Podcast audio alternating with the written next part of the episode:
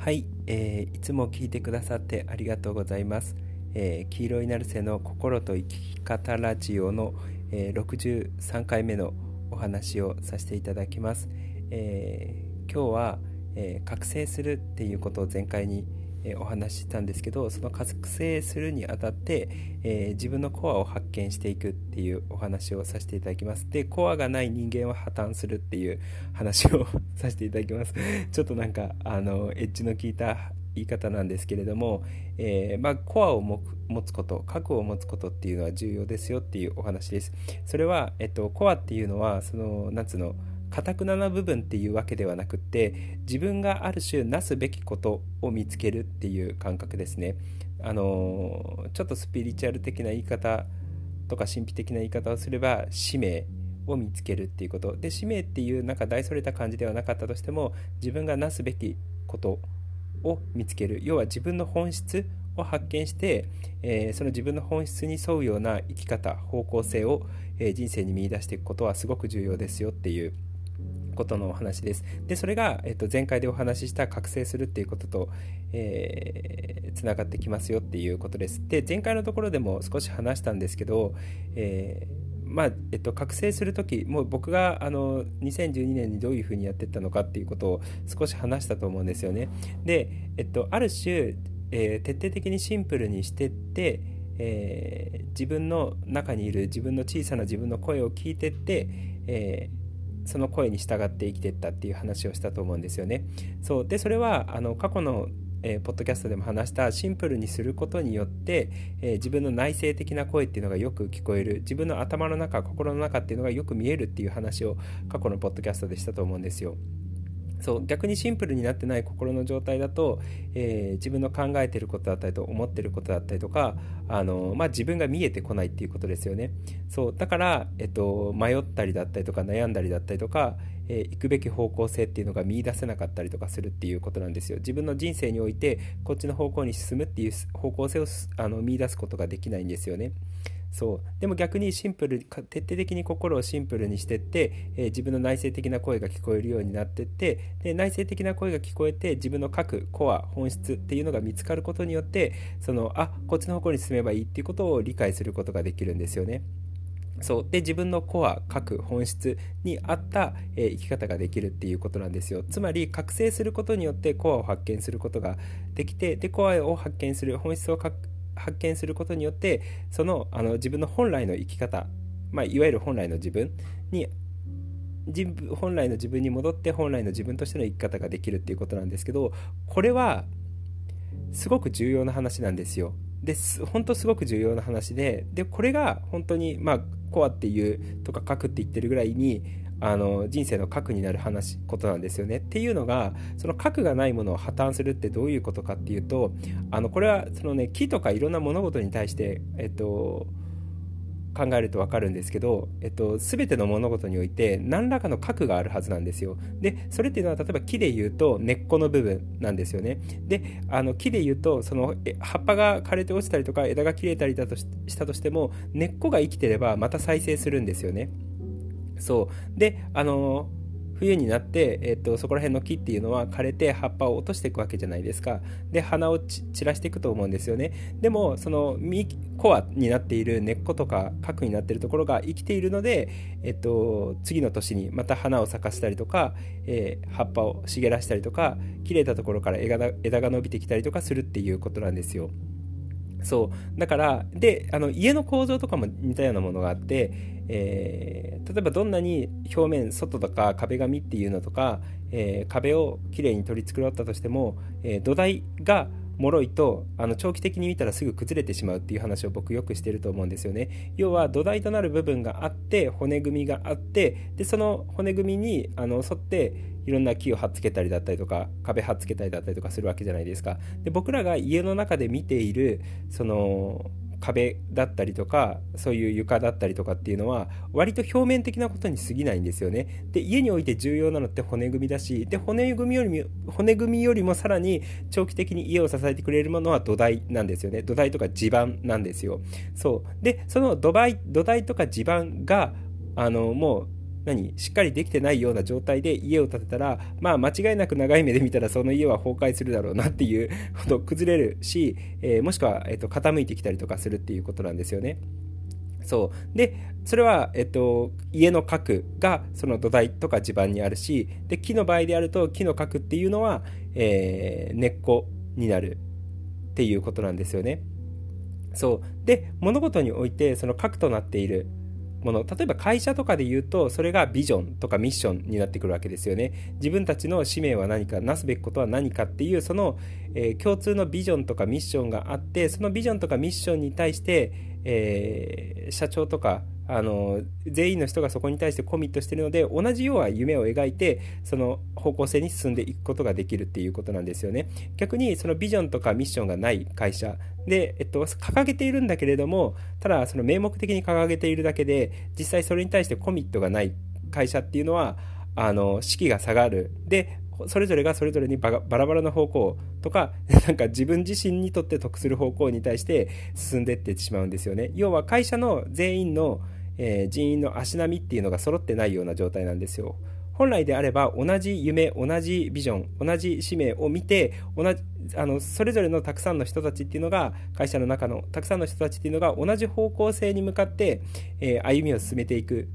それを束ねるためのビジョンとかミッションだったりとかするんですけれども、それがない。っていう状態だともうそれぞれがそれぞれの好きな方向を向いてそれぞれに好きあの走っていってるから バラバラの方向に行ってしまうっていう状態なんですよねそうだから会社において核になってるのはビジョンとかミッションのはずなんですよ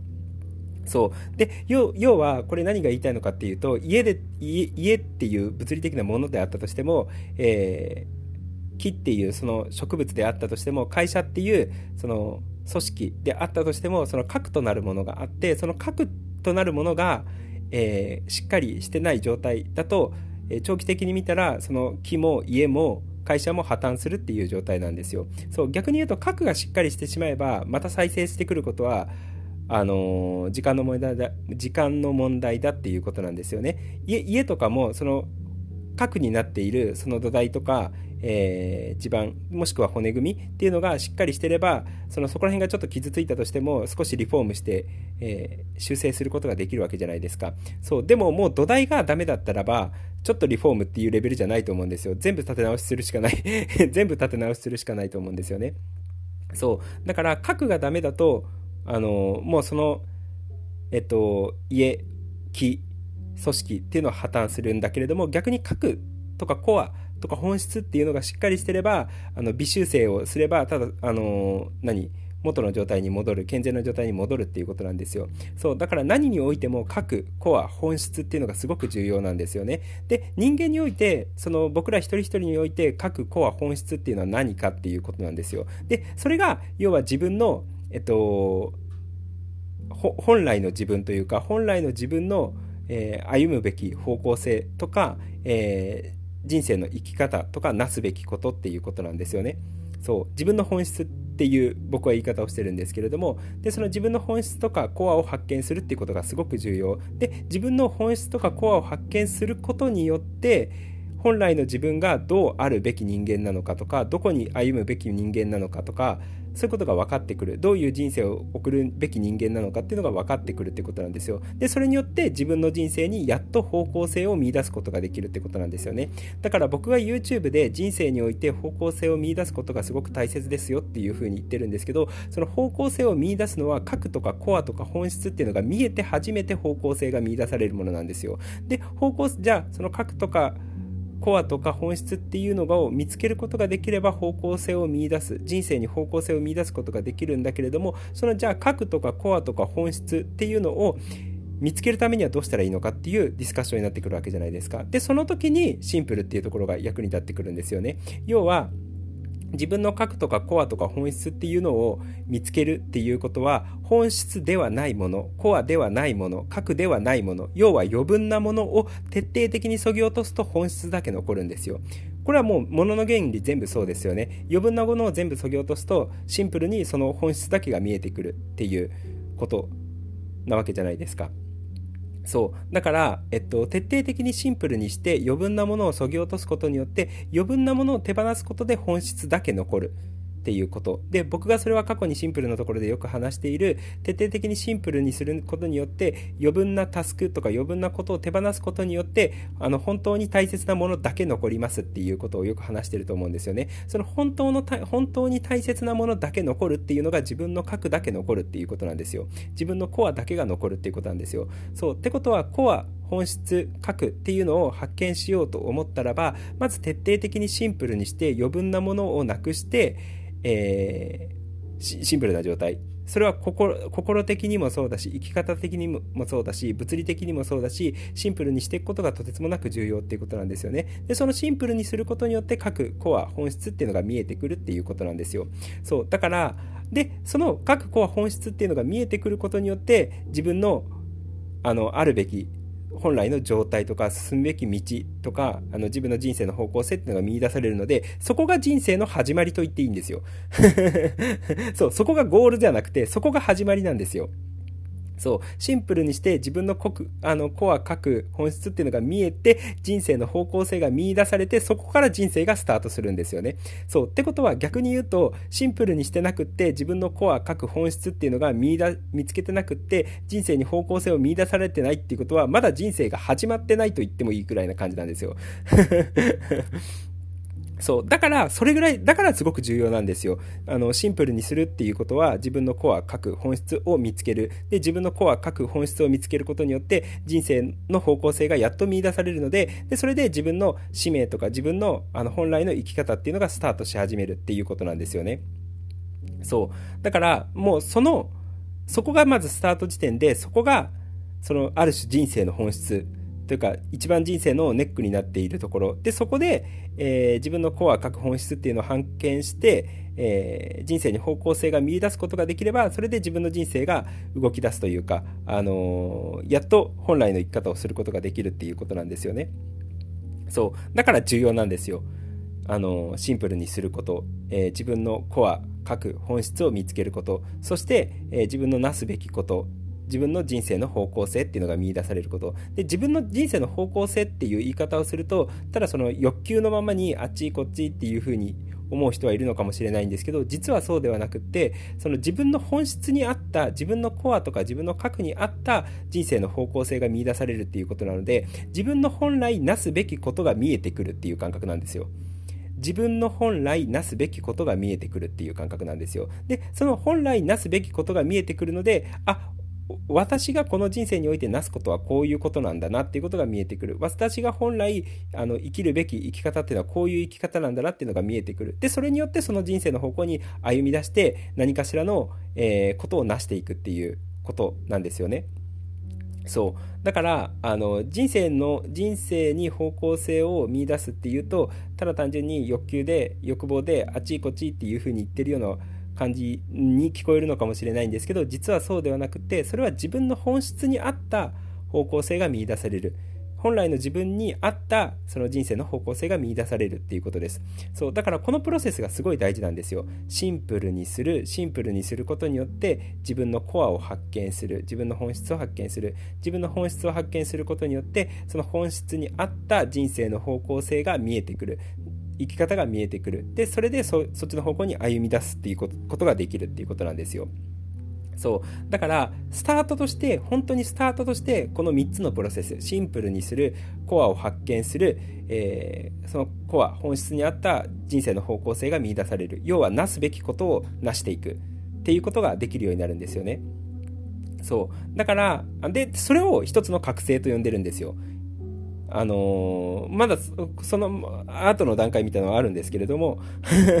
その後にどあのさらにどういう風になっていくのかっていうのはあるんですけれどもでもとりあえずここがスタートなんですよ。でここが最も重要なんですよ。あのー、シンプルにする自分の本質を見つけるで自分のなすべきことが見えてきてそそれをなす生き方をしていくっていうことなんですよ。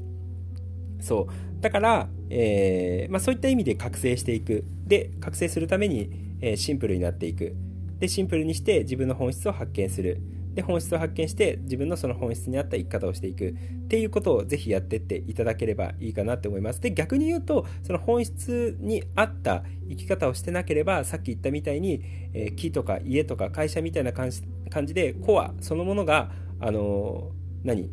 ない状態。核そのものがないような状態。だと、えー、そのまんま人生っていうのは破綻していくので。そうあの、し何も動いてないような状態というか、あの、始まらないっていう状態が続いていくので、えー、続いていってしまうので、えまあ、そのコア各本質っていうのを発見するっていうところをぜひやっていっていただければいいかなって思います。で、そのコア各本質を発見するためにシンプルにするって言ったんですけれども、そのシンプル